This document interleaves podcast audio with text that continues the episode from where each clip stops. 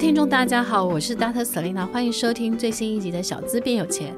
这个节目是由 Dr. Selena 专为小资主量身规划的生活理财节目，希望大家从日常生活的议题当中，轻松的学习投资理财，有机会改善经济，翻转人生。那如果你喜欢我们小资变有钱的 Podcast 频道的话，欢迎给我们五颗星的评价，并记得订阅追踪我们的频道。然后呢，今天呢，我们很开心再次请到了畅销书的作家雨果。然后他最近推出了一本新书，就是 ETF 存股，股债搭配就能钱滚钱，投资致富不用靠运气。然后我们呢，也欢迎雨果再次来我们的节目来介绍一下他的新书。我们欢迎雨果。哎，各位听众朋友，大家好，我又来了，Selena 你好。对，雨果，我想要问一下，因为你这本新书里面有写到一个，呃，就是务必学会投资的一些理由。你这边也写到说，不投资只会慢慢变穷。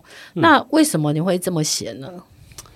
其实我相信大家最近应该很有感啊，什么东西都变贵了。哇，一个鸡排，我从以前印象着三十五块，搬到现在都超过一百块，现在觉得。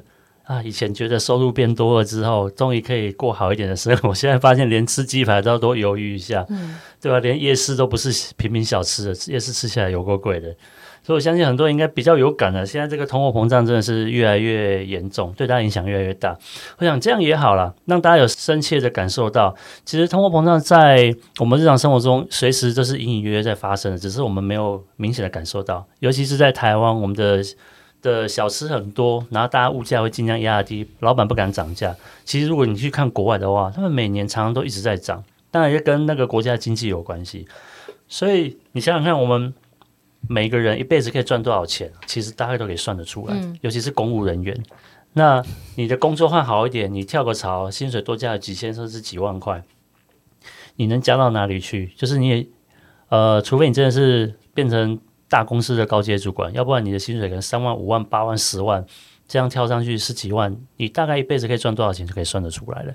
然后你可以存多少钱呢？也看你的能力，你自己多多少少也可以算得出来。可是尤其在你在很多人在成家立业、有家庭、有小孩之后，根本就存不到钱。所以你真能存钱的时间，只有在你前面单身的时候，然后跟后面小孩子长大之后，你可以生一些钱下来。好了，那你这些钱存一存、算一算之后，其实你一辈子可以存下多少钱？你？可以出估一个数字出来，那请你扪心自问想一下，这个钱够你退休后过三十年吗？你想一下，你以前小时候的一碗卤肉饭跟一颗蛋多少钱？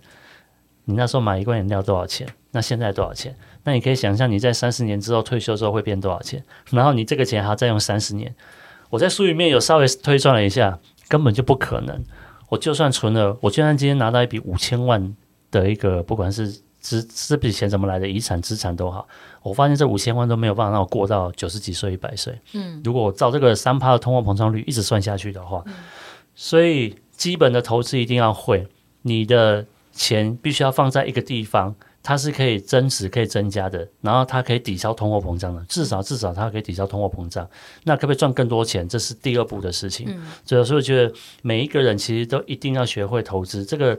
打败通货膨胀这个理由，就是唯一最重要的一个原因。嗯嗯嗯，对啊，因为其实你会发现啊，我前阵子比较有感的是，我们那个捷运站旁边啊，本来有卖一个就是什么芙蓉便当啊，然后他以前是卖以前五十五十块，对，然后最近呢，我就发现它六十五了。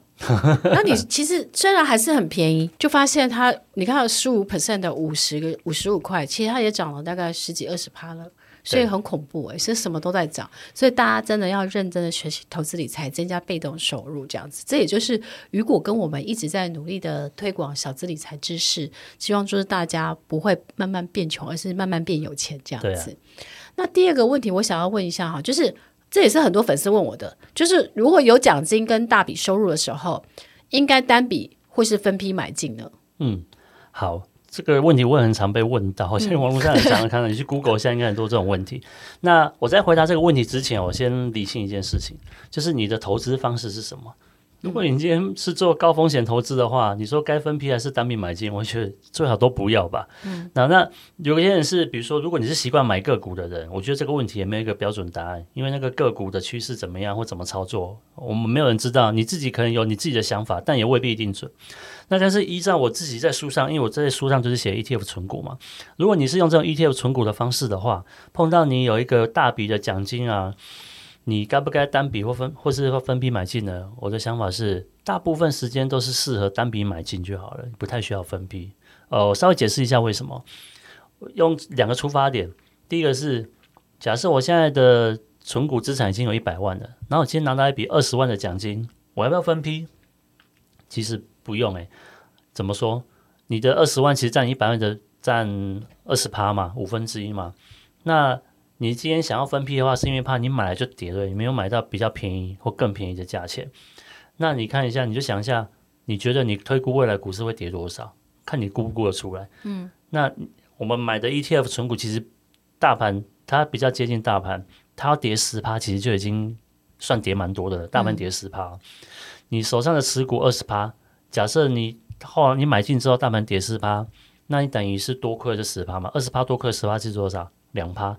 对你的总投资资产来讲，你只是多亏了两趴，两趴也没有很多。嗯，你自己评估一下。嗯，那换另外一个方式来讲，如果你今天你你有看过第一本书？你知道怎么推估你将来的退休金目标的话，假设你的退休金目标是两千万，然后你现在拿到一笔一百万的大笔现金，好了，一百万赶快买进去。同样的概念，相对于两千万来说，这一百万是五趴而已。这五趴让你少，让你再少赔个十趴吧，或者是让你的成本再降个十趴吧，五趴就剩多少？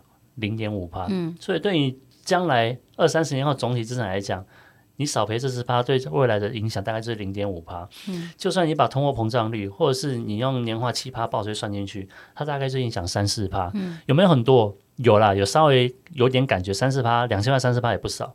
可是如果你一直都不敢投进去的话，你损失的是这你等待这段时间的报酬。有可能股市继续涨的，你就更买不了了吗？好，那最后一个想法是，如果你真的很担心将来有可能会跌。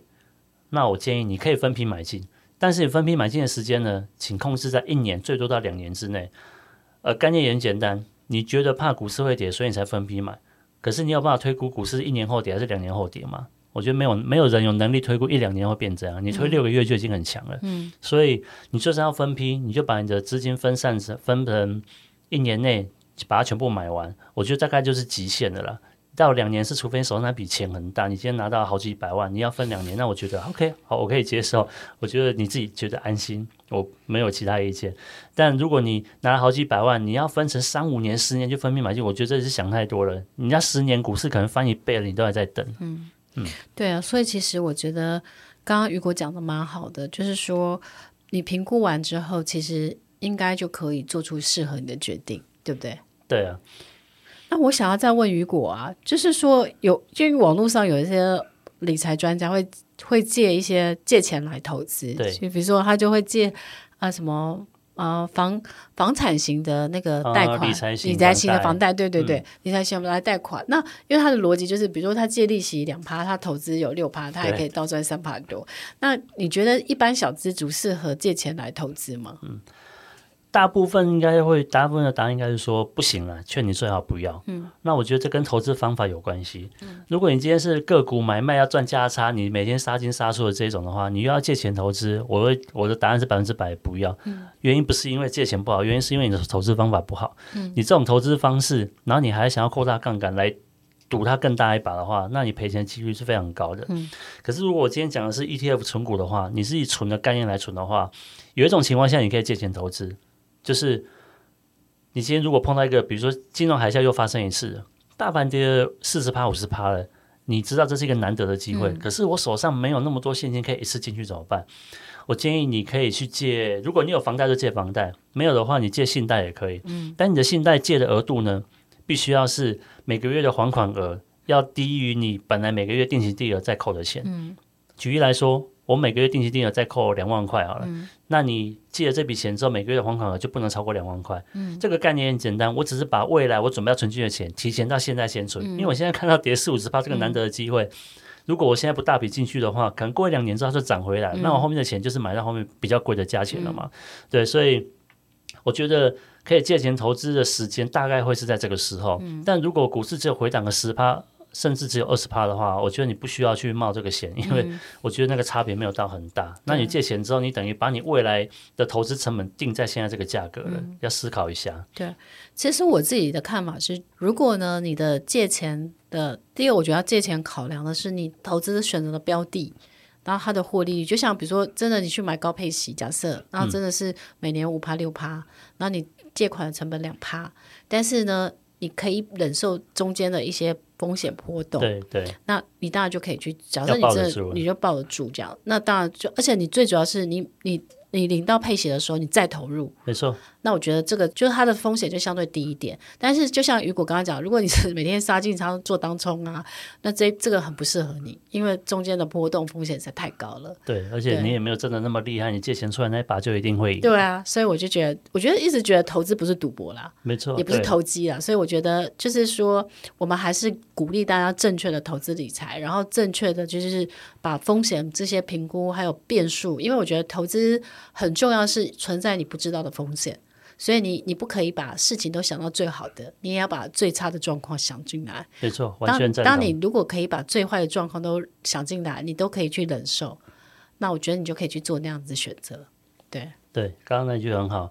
你当然美好可以去期待未来是美好的一面，但是你最坏的打算还是要做好。对对对，就像是我投资泰曼谷的房地产，我那时候想说最最最糟糕的状况就是我的租金收入只有三四趴，但是我觉得三四趴如果我我可以再去投资，比如说马那个钱再马上投资，每个月定期定额去买泰国的这些高配型或好股的话。嗯那我就会觉得说，哎，我至少可以创造出四五趴以上的报酬率。对，那我觉得那对我来讲也是不错的。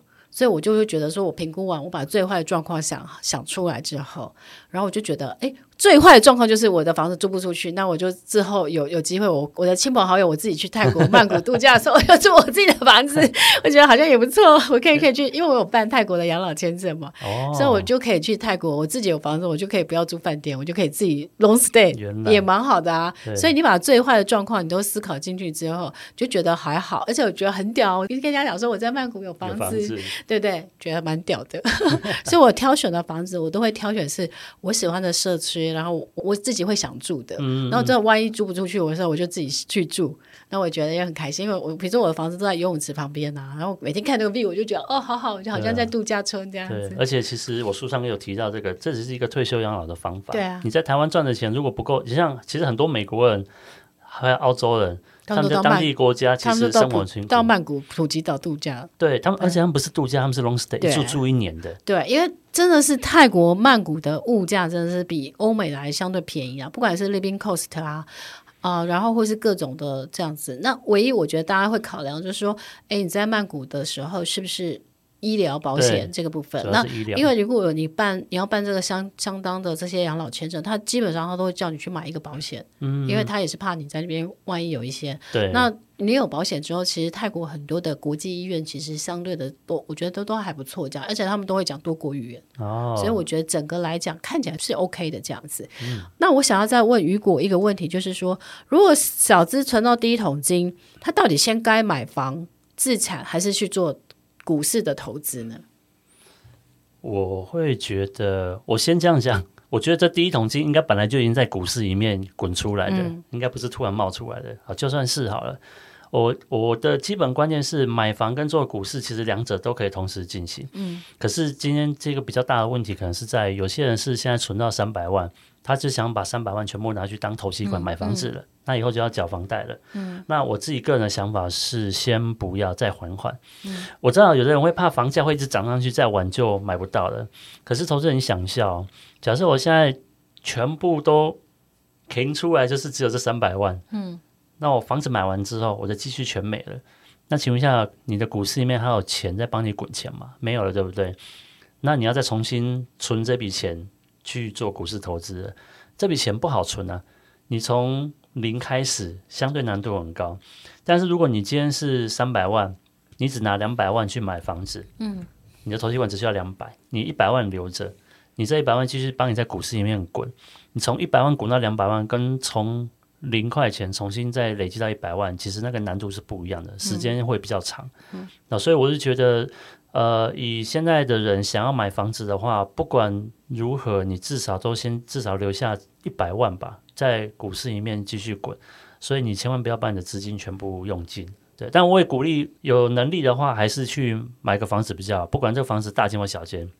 因为不管房价将来涨或跌，你的资产还是跟着在那边。不管你是要出租还是要自用，都可以，你还是有一个资产。我们前面都一直提到所谓的资产配置嘛，其实房地产也是一个重要的配置情况。嗯、只是房价太高了，你配置了之后，你可能一大比例的钱全部都到房地产去了，对，就偏离原本规划的方向。嗯、所以这个就要好好想一下。但你真的有这样的需求的时候，你还是得买，那就没有办法了。所以你人生的思考方式跟资产配置的方式，可能就要再做一下比较适合的调整。对，那只是我觉得比较重要的一点是，千万不要把你的手上的钱全部清空去买一间房子，然后一辈子就缴房贷了，然后你连要另外存下来 去买股票的钱都没有，那我真的觉得是有一点惨了。对，可是因为其实我觉得台湾上面临的问题是，就是低薪高房价，然后很多年轻人都会觉得，好像穷毕生之力都很难在台北。买一间房子，嗯，然后除非就是说，要么就是父母帮忙资助一点头期款，对，要不然就是或是说哦，就是跟父母住，或是说哦，父母给你一间房子，嗯，不然其实我觉得依照现在台湾的年轻人的，我们都看一下薪水的中位数，大概是在四万，好像五千多之间嘛，对，是。那如果如果你是在那四万多，你你除了如果你这两个夫妻都有工作，那你还要缴房租或是缴房贷，然后再养小孩，其实真的是。你会就会发现说，好像很难存到钱，所以为什么也是其实现在很多台湾年轻人不婚不生？我觉得症结也是在这个问题。对啊，只是刚刚提到那个，我刚好之前有看到一个数据，就是大家在讨论说，住在双北，你的生活费应该要多少？如果你要自己租，嗯、不管你是、嗯、呃付租金还是付房贷哦，他说夫妻两个人的家庭收入加起来至少要十二到十五万，你才有可能养一个小孩。真的，对，而且那是生活有点紧绷的情况下。因为养小孩的成本很高了，像我很多朋友跟我说，他们如果小孩不吃不喝，光上课、安亲班什么那些学才艺啊，嗯、可能一个小孩都要四五万，嗯、那个还算是呃普通一般人的支出。普普通一般人，如果真的是你，比如小孩给他送去国际学校念啊，对一年的学费可能就可能二三十万或什么的，然后可能如果他再多学一些东西，那这不得了了。对啊，所以所以说，我觉得养小孩这件事情。当然有很多的快乐，但是呢，也有很多的成本在里面。嗯、所以我常看到我朋友像女王，我看到分享，就是当妈妈呢，常常是是一种很累很累，但是又是觉得很幸福这样子。那也一样，就是钱呢也会花在很多他身上。本来花的，本来以前没有当妈妈的时候，都是花在自己身上。对，对当了妈妈以后，爸爸妈妈以后就发现钱，特别是妈妈很容易就是把买小孩的这样。嗯、啊，好可爱哦。对啊，所以你就会发现说。在台湾呢，真的很难存到钱，但是我们还是要鼓励到大家，就是说，与其去抱怨低薪跟高房价，那还不如好好的想办法提升自己的竞争力，然后好好学习投资理财，让自己的薪水变多，让自己的被动收入增加，然后有机会就是存到自己的退休金这样子。对啊。那我最后想要问雨果，就是说，那一般小资族他要准备多少退休金才可以退休呢？好，这个问题是一个很大的问题，也是有点难的问题。我先讲一下，就是我们大家在准备退休金，基本上还是要依据你平常的消费习惯去看的。就是一个月消费三万块跟消费十万块的人，他需要的退休本金就不一样。嗯、然后第二个方向是你想要过什么样的退休生活。举例来说，像我自己算退休金的习惯是，我准备好这本本金之这个这笔本金之后呢，我就是放在股票跟债券市场里面，让它去存，让它去滚，然后我只花被动收入。我就希望我的本金是不会减少的，这是我的理想目标。可是当这个理想目标达不到呢，我可以退而求其次。我希望我的本金是在我人走掉之前花不完的。那这两个本金的差距就很大。我刚好最近的粉砖有算到，呃，对于一个年收入只需要五十万的人，然后一年五十万就可以过生活的人，他的投资本金从如果他需要本金都不会动到的话，他需要准备一千六百多万到两千五百万之间。嗯去做股债的投资才有办法退休，但是如果他可以接受他到一百岁以前钱会花完的话，我已经加计通货膨胀了，这我算的是两帕的通货膨胀率进去，他的本金只需要一千一百多万，嗯，就相差很多。所以你说我要到两千五百万或一千六百万才可以退休吗？没有，其实我一千多万也可以退休了，嗯，但是就是我的本我必须要可以接受我本金是慢慢的减少，嗯，哦，所以我觉得。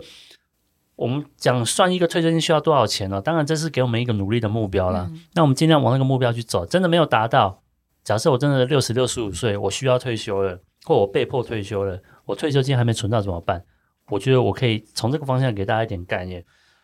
呃，第一个退休金不到，我觉得不是你不能退休，是你要改变你对退休的期待跟想法。比喻来说，我本来抓五十万的人，那你一年可能要改成四十万的，你就要过简约一点的生活嘛。你自己没有存到，嗯、那就没办法。这是一个。嗯。那第二个是怎么样降低你的那个消费呢？呃，你可以搬远一点，你搬到生活，像刚刚 Selina 提到的，你去泰国生活可以吧？像欧美的国家，他们我看之前书上他们自己介介绍说，他一样一年在他的城市里面一年的退休金。他到泰国可以活三年，嗯，所以对他来讲，他等于到泰国度了一个长假，然后他还可以省钱，嗯、真是两全其美的方法。嗯、好，这是一种，而且每天可以在那个海滩，对，然后看着很多观光客、游客，然后吃的东西，这是一个方法。唯一的风险当然就是医疗方面的需求，嗯、因为毕竟年纪大了，嗯，对。那第三个方法就是延后你的退休年龄，嗯、你本来做到六十，本来做到六十五岁，那你真的钱准备不够怎么办？你可能考虑是不是七十岁再退？嗯、那你后面这五年认真努力的存，少花一点，嗯、好不然。但是六十五岁以后很难找工作哎。所以，所以呃，其实像日本好像现在有这种趋势，就是麦当劳啊这些，对，就是麦当劳啊或超商、啊，对，打点零工。当然，这个就是延后。我有看一本书写法，我觉得蛮好笑的。他说退休金不够怎么办？你就是延后退休。延后退休好处一个是你可以继续赚钱，付你的生活开销。然后你退休金需要支付生活开销的时间也少了五年，这是相对的，这是相对应的。嗯、好，对啊。那在第四，我还有一个考量方向啊，就是你如果你这时候手上有房产的话，最好是已经付清房贷的，你可以考虑一下用这个所谓遗物养老，嗯，这也是一个方法，嗯，或者是你手上的房子价值两千万，你把它卖掉，就算你还有房贷要要付，可是你把房子卖掉之后，你可以可以拿到两千万的现金。你到其他县市去，花个五百万买个房子，嗯、应该都还买得到。嗯、然后你就一千五百万可以过退休生活了。嗯、对，所以我刚刚一开始我们就有提到，其实如果你有机会买房子，你还是可以买，毕竟它还是一笔资产。嗯、那你可以这样子灵活的运用啊。所以我觉得对所有的投资人或者即将退休的人，你如果很担心你退休金不够的话，你可以准备时间不够长，那你就退而求其次的换一个方法，转念一下，你怎么样用你手上现有的退休金去过好你的退休生活。嗯对，刚刚雨果给我们的建议其实是蛮蛮中肯的，也蛮务实的。也就是说，其实你可以晚退休，然后可以继续工作。如果退休金存不够的话，对，那当然，我觉得还是趁年轻的时候好好的就是工作，然后提升你的竞争力，让你的薪水可以变多，然后同时呢，学习投资理财，让你的被动收入可以增加。那等到你的主动收入存下来钱，然后有更多的被动收入。然后被动收入一直增加到很稳定的，建构你未来的持续的稳定的收益的收入，那你就可以靠这个未来建构。比如说，假设你一个以后每一年你投投资的固定的收益都有六十万，嗯、那你当然你就是你就很开心，就是觉得说，假设你有一千万，然后六趴就六十万，假设，嗯，那你六十万，然后你就可以，比如说。呃，你可以控制再花五十万，还可以多存十万块继续再投入，这当然是最，那，当然是最好的。所以，其实我觉得什么样的退休方式其实都可以，因为取决于就是你对于这个生活的品质的期待，或是生活物质的要求，嗯、没钱有没有钱的过法。呃，有钱有有钱的过法，但是你你就是有，我觉得是你有多少能耐，那你就是去找到自己符合自己的一个退休的生活方式。那这是我们建议给大家的一个方式的考量，对不对？对，没错。那最后呢，我们谢谢雨果，也欢迎大家呢，就是你想学习更多的呃投资股债搭配。那也欢迎大家可以上博客来购买，就是雨果的最新的新书《ETF 纯股股债搭配就能钱滚钱，投资致富不用靠运气》。然后也谢谢雨果的再次的来分享，然后也祝呃新书大卖，可以一直在刷。谢谢谢谢 Selina，谢谢大家。然后谢谢大家。然后这边老师提醒一下，就是说，哎，我们的听众呢都可以 download 老师的六三一理财投资 APP，然后我们我们现在会有提供给我们的 VIP 七天的序号，提供给大家去。做免费的使用，然后欢迎大家从这边可以开始的养成了记账跟存钱的好习惯。然后最后我们再次的谢谢雨果，然后谢谢大家收听，我们下次见喽，拜拜。好，大家拜拜。